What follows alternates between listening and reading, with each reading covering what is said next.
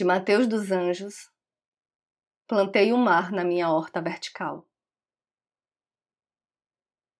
O punhado de areia que surgiu no meu apartamento quando arregacei os bolsos daquele short, relembrando os dias de sal.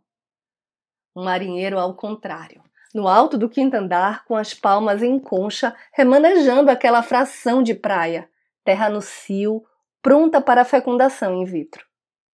Em poucos meses, colhi mar, minha varanda submersa. Nos fins de tarde, da janela do quarto, tão próxima da sacada, pude adormecer sentindo o bafo quente da marisia, o som das ondas batendo nos vasos vizinhos. O mar morava entre a pimenta e a salsa, vigiado do lado oposto pela espada de São Jorge. Mas acontece inquietude. A natureza do mar é não ter parede cresce aos seus modos, batiza todos os móveis, infiltra-se em tudo onde pode. Ensina que a revolta é estender os formatos, preencher o significado de autoridade. É preciso fingir que sabe domesticar o mar nos limites que ele dita.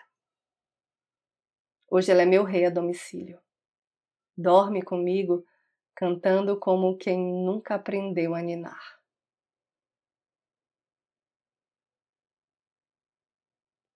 Eu sou Renata Ettinger e esse é o Trago número 310.